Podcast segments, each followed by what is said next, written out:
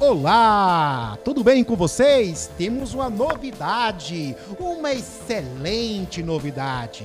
Vocês já perceberam que nos corredores nós temos bebedouros, né, com água gelada, filtrada, com água de excelente qualidade.